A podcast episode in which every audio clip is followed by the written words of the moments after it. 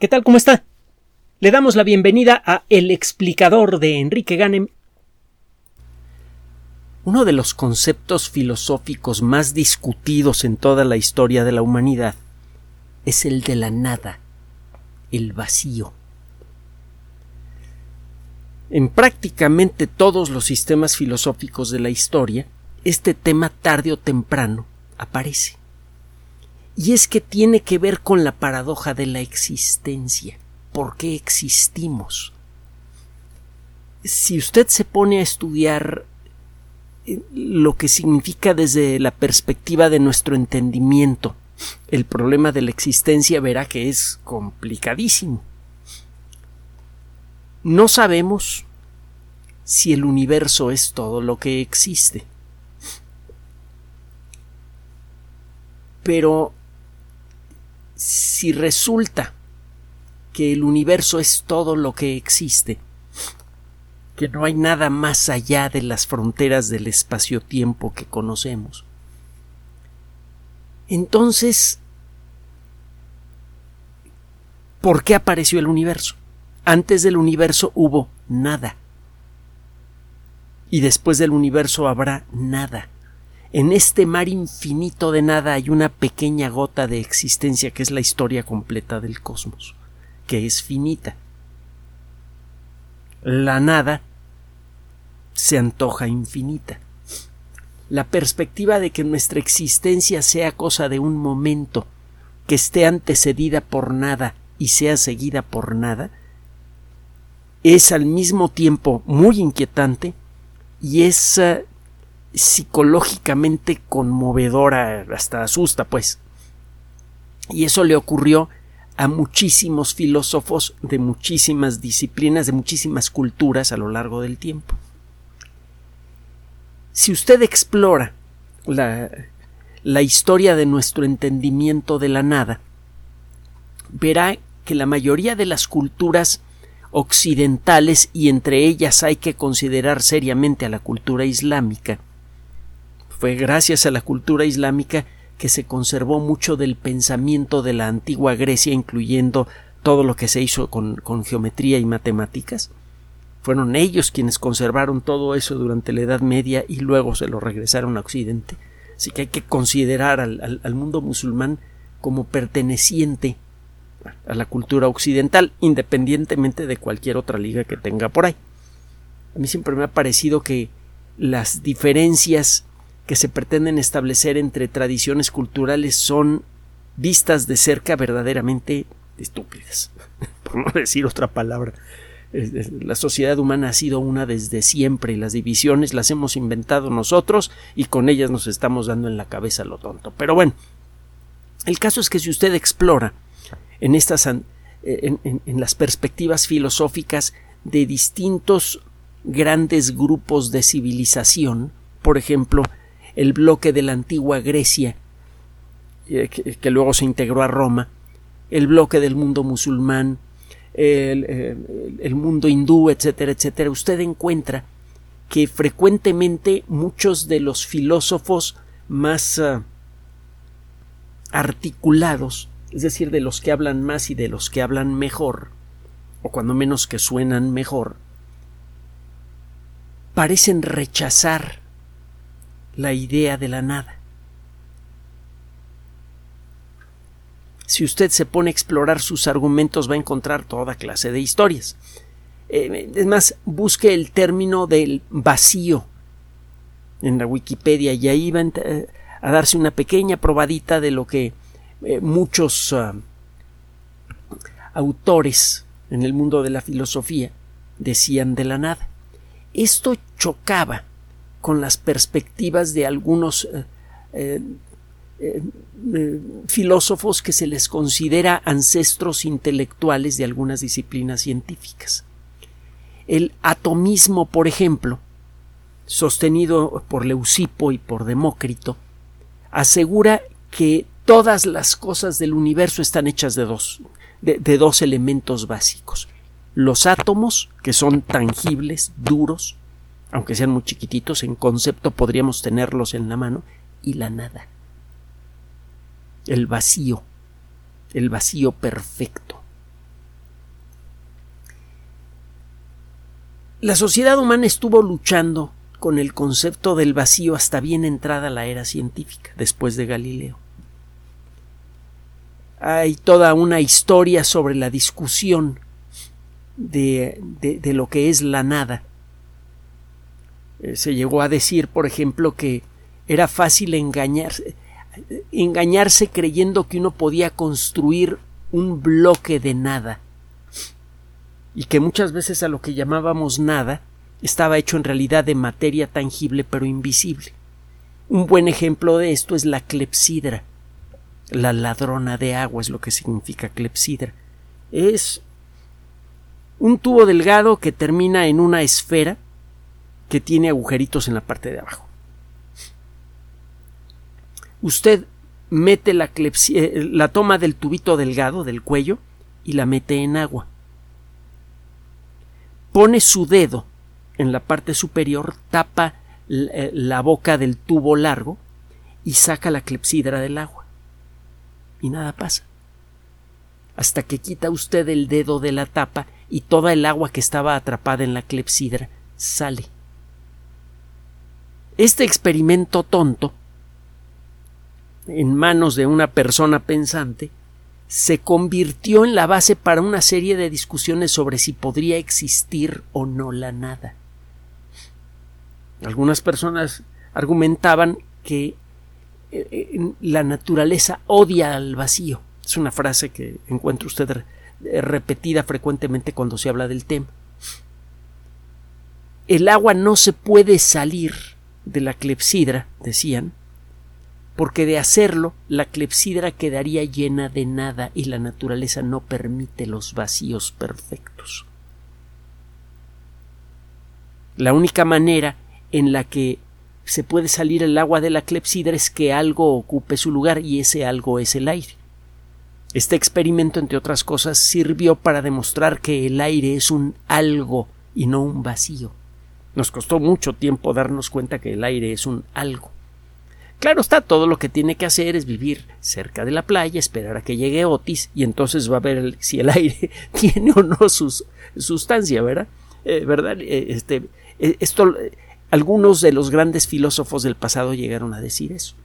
Una tormenta demuestra, por el daño que produce el viento, que, que el aire no es una nada, pero había otros que decían que sí. Este asunto de la nada comenzó a tomar un aspecto más interesante como consecuencia de los experimentos que realizó uno de los discípulos de Galileo, del que rara vez nos acordamos, Evangelista Torricelli que fue el inventor del barómetro de mercurio, entre otras cosas. Hizo eh, un montón de otros trabajos muy interesantes, incluyendo cuestiones relacionadas con, eh, con otros aspectos de la física y también con las matemáticas. Torricelli construyó un aparato que parece crear un vacío. en el barómetro de mercurio el espacio que queda en el interior del tubo que no está ocupado por el mercurio, échale un vistazo a lo que es un, un barómetro de mercurio en la Wikipedia, parece estar ocupado por nada. Ahora sabemos que en ese espacio vacío hay una gran cantidad de vapor de mercurio, que por cierto es venenoso.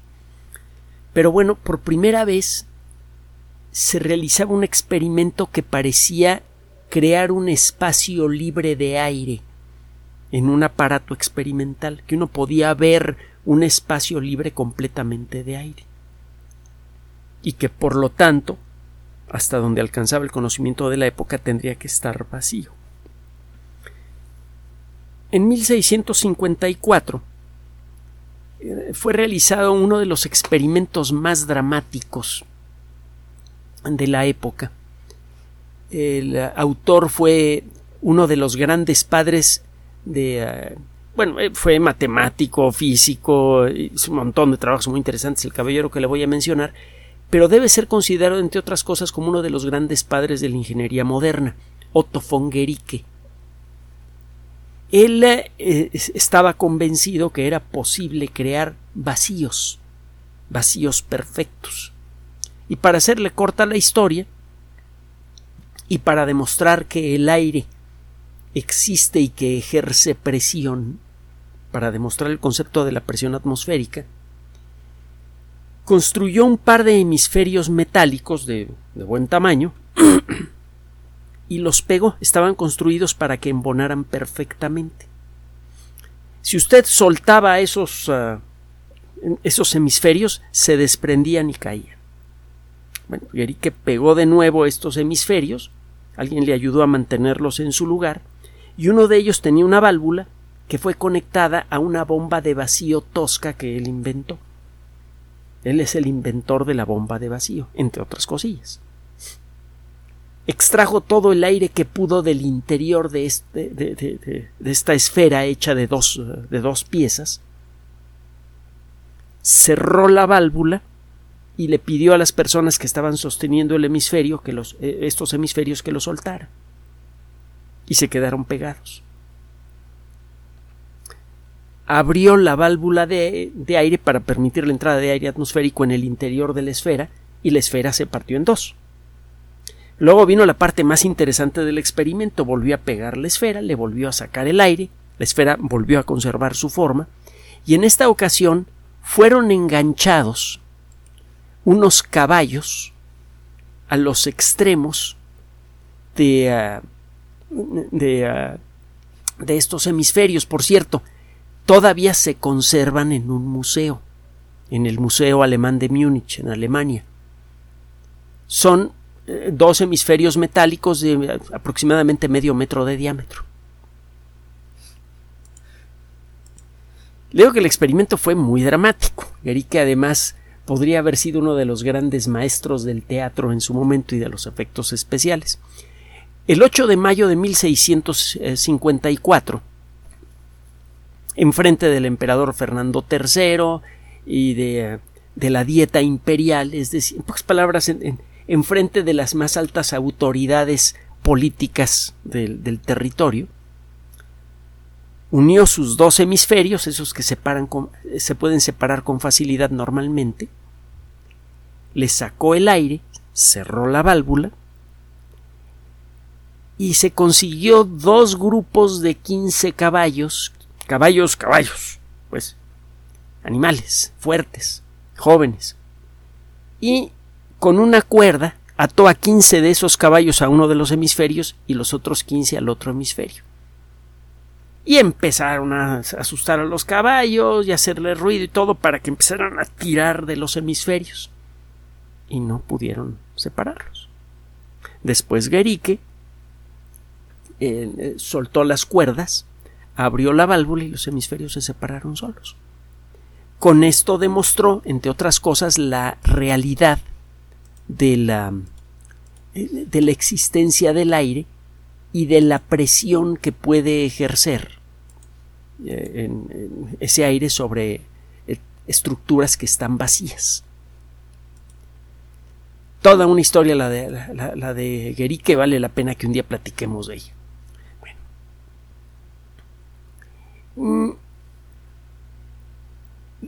Poco a poco, en el siglo XVII, el XVIII, la idea de que podría existir un verdadero vacío empezó a afirmarse en buena medida gracias al trabajo de Newton. La primera ley de Newton, de la que acabamos de hablar hace poco, dice que un objeto mantiene su estado de movimiento mientras no, no haya algo que se le oponga si el espacio por el que transcurre la Tierra en su movimiento alrededor del Sol tuviera una cantidad, aunque fuera pequeñísima, de aire o de alguna otra forma de materia, razonó Newton y también sus seguidores, la oposición, la fricción que presentaría el medio interplanetario al movimiento de la Tierra la habría frenado hace mucho y habría caído hacia el Sol. Este tipo de razonamientos hicieron pensar a los físicos que el vacío verdadero debería existir. Y se empezaron a hacer otro tipo de experimentos en laboratorio, de observaciones de este tipo, que parecían dejar en claro que el, eh, que, el universo está hecho principalmente de vacío, de vacío perfecto. No nos vamos a meter en más detalles de esta historia porque nos echaríamos 20 horas de rollo. Este, si nos metemos a explorar cada recoveco lo vamos a encontrar interesantísimo.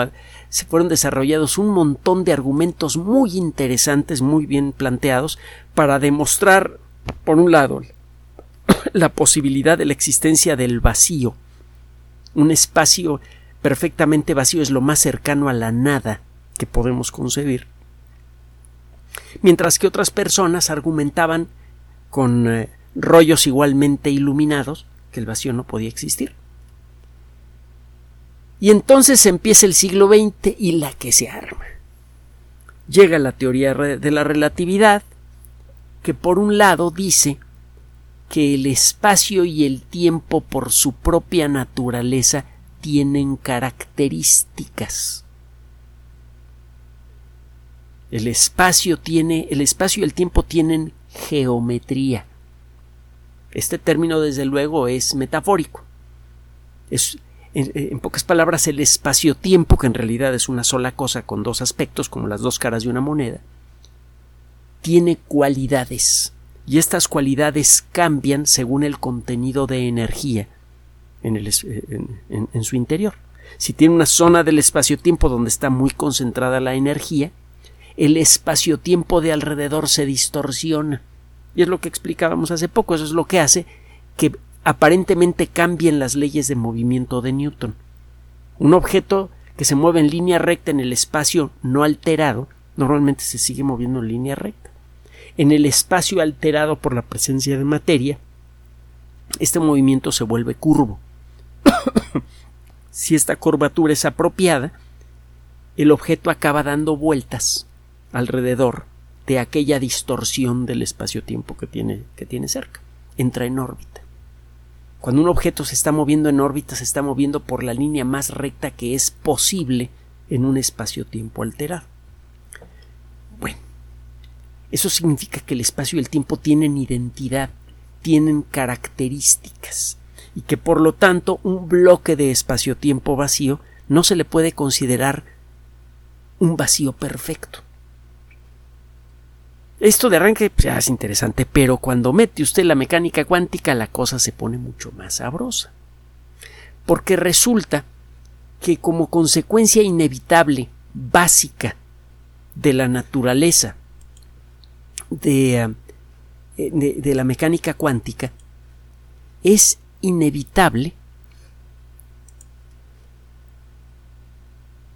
que se tenga que respetar lo que ahora conocemos como el principio de incertidumbre.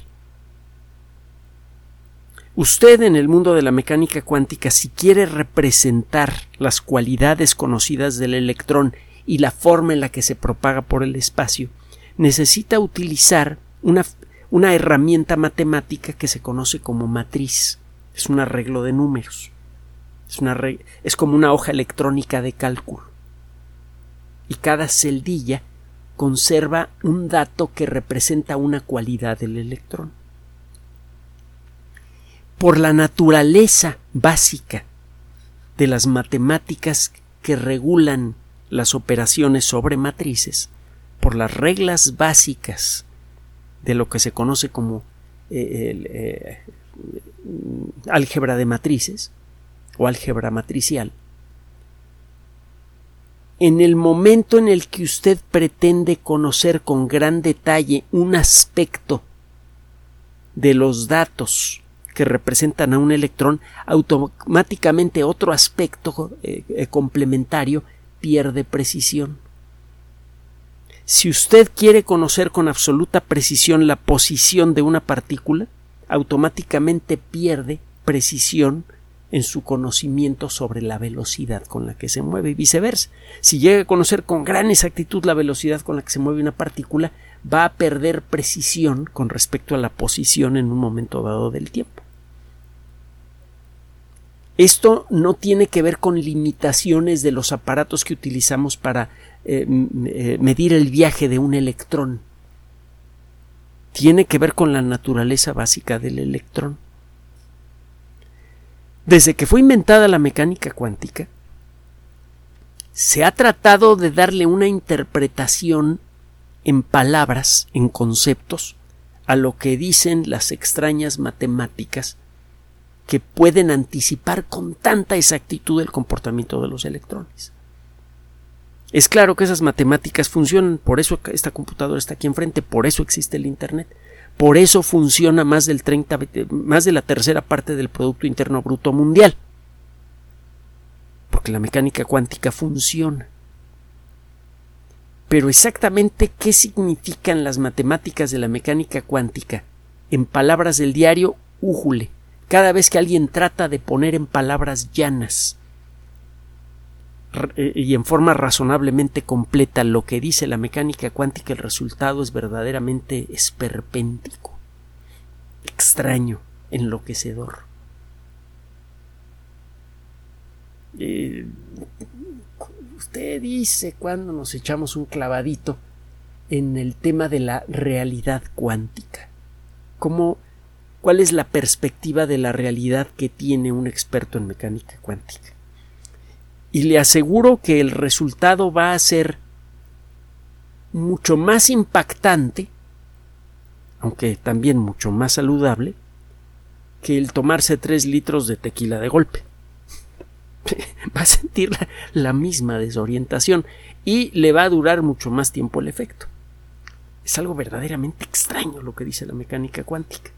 Una de las muchas rarezas de la mecánica cuántica tiene que ver precisamente con el principio de incertidumbre que fue enunciado por primera vez por Werner Heisenberg, el que puede ser considerado como el primer padre de la mecánica cuántica.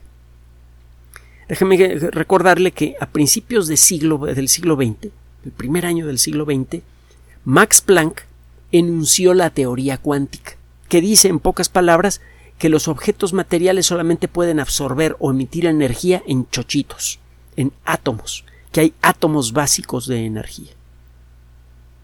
Pues parece una teoría, pues sí, rarita, pero completamente inofensiva.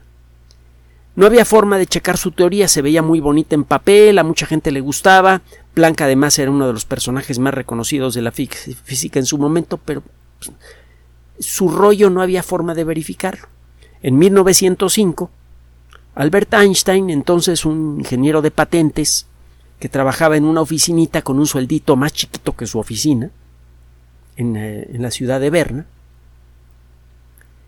Eh, escribe tres documentos, de hecho cuatro documentos que publicó en el mismo número, eh, en, la misma revista, perdón, que se llamaba Anales de la Física, en alemán Annalen der Physik. Cada trabajo fue una verdadera revolución intelectual para la física. El año 1905 le llaman el año mágico, el año maravilloso de Einstein.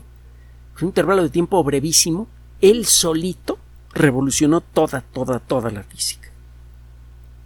Uno de esos trabajos, que es el que a final de cuentas le valió el premio Nobel, y a mi modo de ver es el menos importante de, de los cuatro, es el que sirvió para demostrar que la teoría cuántica de Planck es correcta.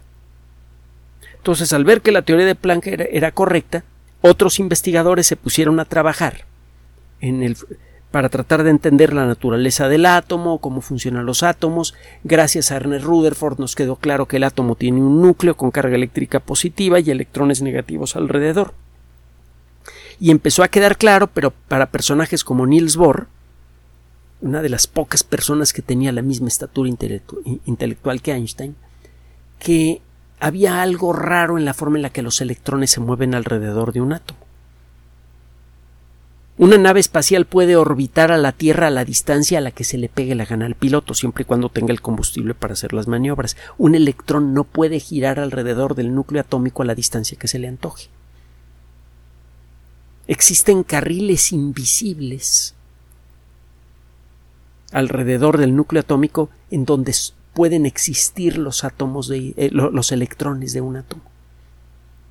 Y hay otra cosa verdaderamente rara. Cuando un electrón cambia de órbita, no lo hace de poquito a poquito. desaparece de la órbita en la que estaba y aparece de golpe en la siguiente órbita, como si desapareciera del universo. A la hora de empezar a tratar de describir con más detalle, con precisión matemática, la forma en la que se mueve el electrón, es cuando Werner Heisenberg construye una construye por primera vez de manera bastante completa una descripción de cómo se mueve el electrón. Antes que eso, antes que él, Erwin Schrödinger hizo un trabajo similar pero utilizando un tipo de matemáticas diferentes. Con el tiempo nos dimos cuenta que el trabajo de Schrödinger que describe el movimiento del electrón con ciertos conceptos y el trabajo de Heisenberg son complementarios. Por cierto, la relación entre ellas como que no era muy buena que digamos algún recuerdo. Los dos eran súper brillantes y los dos se llevaron un muy merecido premio Nobel. Luego Heisenberg eh, se quedó en la Alemania nazi para apoyar el desarrollo de la bomba atómica nazi, algo que nunca ocurrió, no se sabe si por falta de talento o porque o por exceso de talento, que supo darle la vuelta a Hitler para no fabricar una bomba atómica para él. Nunca ha sido posible aclararlo. Parece que fue más bien que no tuvo la capacidad intelectual para desarrollar una bomba atómica, pero es otro rollo. Hay un peliculón que hemos mencionado en otras ocasiones con tres actores únicamente. Uno de ellos es el último James Bond, Daniel Craig. La película se llama Copenhague. Búsquela, búsquela. Ya, ya la hemos recomendado en otras ocasiones es buenísima. Allí eh, eh, Daniel Craig hace el papel de, de eh, Heisenberg. Bueno, Heisenberg describe el movimiento de los electrones con, precisión, utiliza la, el álgebra de matrices y el álgebra matricial y como consecuencia de eso automáticamente descubre que entre las rarezas de la mecánica cuántica está esa. Que, los, que las, todas las partículas subatómicas tienen características que en cierto modo son complementarias. Cuando usted conoce muy bien el valor de una, el valor de la otra se emborrona. Bueno, lo que sigue es echar un poquito de matemáticas y Heisenberg eh, generaliza esta idea, lo convierte en lo que se llama ahora el principio de incertidumbre. Se puede enunciar de muchas maneras el principio de incertidumbre. Una que nos sirve para este caso dice que uno no puede conocer el contenido de energía de un sistema con absoluta exactitud a lo largo del tiempo. Yo puedo conocer con mucha exactitud el contenido de energía de un sistema, el que sea, en un momento dado. Pero si yo observo el contenido de energía de un sistema a lo largo del tiempo, yo voy a ver que fluctúa. Pues esto no suena muy extraño ni raro que digamos, ¿no? Bueno, imagínese un foco al que le saca usted todo, todo, todo el aire. Con la imaginación le saca usted hasta el último átomo. Pues, ¿Qué queda en el interior de ese foco? Pues, vacío, ¿no? Nada. El tema de la cápsula de hoy. Ajá. Solo que eso violaría el principio de incertidumbre. Ese vacío perfecto permanecería perfecto a lo largo del tiempo. Recuerde que materia y energía son eh, dos presentaciones diferentes de la misma esencia. Entonces, ¿qué es lo que dice el principio de incertidumbre? Si yo observo a lo largo del tiempo un sistema, este foco al que le saqué todos los átomos, yo voy a ver que aparece materia de la nada y luego desaparece en la nada esa materia. Hay un hervidero de partículas que están apareciendo y desapareciendo continuamente como que va a aparecer la materia de la nada. ¿Sí? ¿Eh? Obviamente, esto sí pasa. Y obviamente lo sabemos desde hace ya un buen tiempo. Incluso hay un efecto observable que nos tomó mucho tiempo observarlo. Construir un aparato que permitiera observar lo que se llama efecto Casimir, que tiene que ver precisamente con esto. Es una demostración práctica de la realidad del principio de incertidumbre como lo, se lo acabo de expresar. La materia efectivamente aparece de la nada y desaparece en la nada. los estudios teóricos basados en, en el principio de incertidumbre, entre otras cosas, han ido revelando aspectos cada vez más extraños de lo que debe sucederle a un volumen de espacio que está completamente vacío. Recuerde que un volumen de espacio que está completamente vacío realmente no está completamente vacío, tiene espacio y tiempo. Las cosas más intangibles del universo. Pero gracias a la relatividad sabemos que son cosas que tienen propiedades. Entonces una burbuja de espacio perfectamente vacío tiene características. Características relativistas. Se puede ser distorsionada esta bola de nada por la presencia de, energía cercana, por ejemplo, y también tiene características cuánticas. Se tiene que respetar el principio de incertidumbre. Entonces, en el vacío más perfecto conseguible en el universo, debe estar apareciendo materia de la nada y luego desapareciendo también.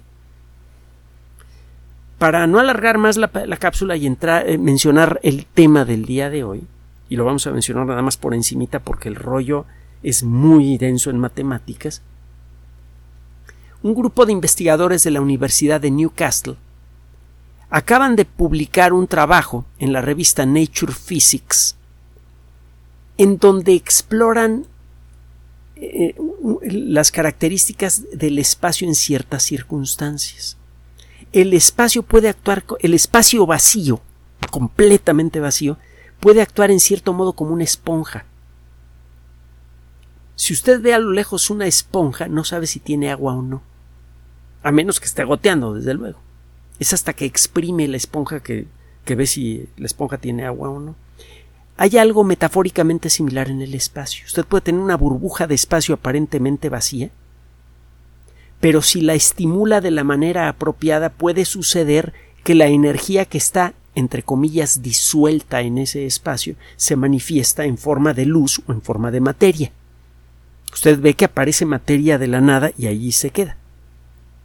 También puede ocurrir otra cosa. Si usted hace que el espacio vacío cargado con energía suelta esa energía que tiene, esa energía se puede convertir en más espacio. La burbuja de espacio crece. La idea de que el espacio puede conservar energía y seguirse viendo vacío dio origen a un concepto que se conoce como el falso vacío. Puede tener usted una burbuja de espacio que se ve perfectamente vacía, sin nada de materia ni nada de luz en su interior, pero que tiene guardada energía en la estructura misma del espacio. Y si encuentra la manera de liberarla, esa energía se puede manifestar por la aparición de materia, por la aparición de energía o por el crecimiento del volumen de esa burbuja de espacio. Esta idea comenzó a tomar eh, cuerpo hace algunas décadas con la aparición de una teoría que se conoce como la teoría del universo inflacionario. Su autor es Alan Guth, G-U-T-H. Es una teoría que pretende explicar lo que sucedió una cantidad casi inmencionablemente pequeña de tiempo después del origen del universo. Estamos hablando 10 a la 30 son 5 por 6, 30 es como una millonésima de millonésima de millonésima de millonésima de millonésima de segundo después del Big Bang.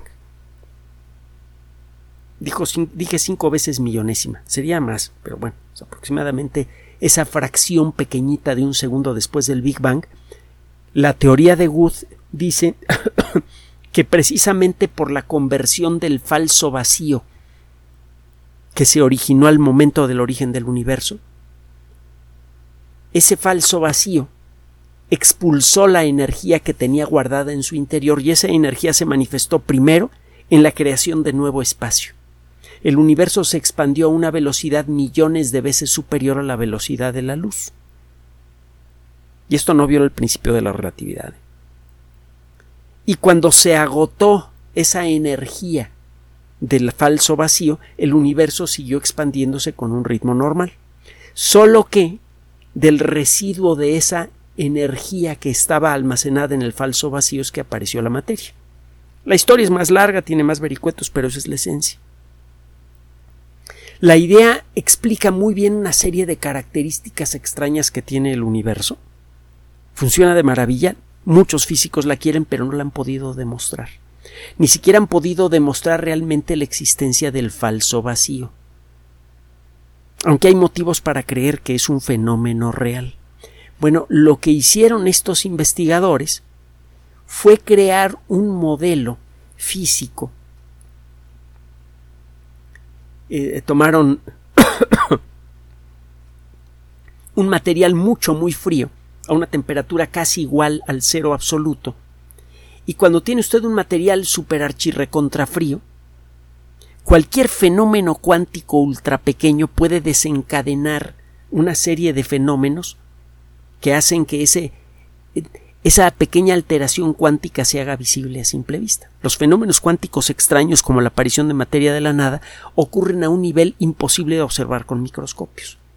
Pero si el ambiente en el que ocurren esos fenómenos es susceptible a ser estimulado por ellos, en el momento en el que empieza a aparecer materia de la nada y luego a desaparecer, se inicia una cadena de, de, procesos físicos en dominó que hacen que eh, se propague por todo el medio alguna perturbación que usted puede ver, por ejemplo, que se formen burbujitas.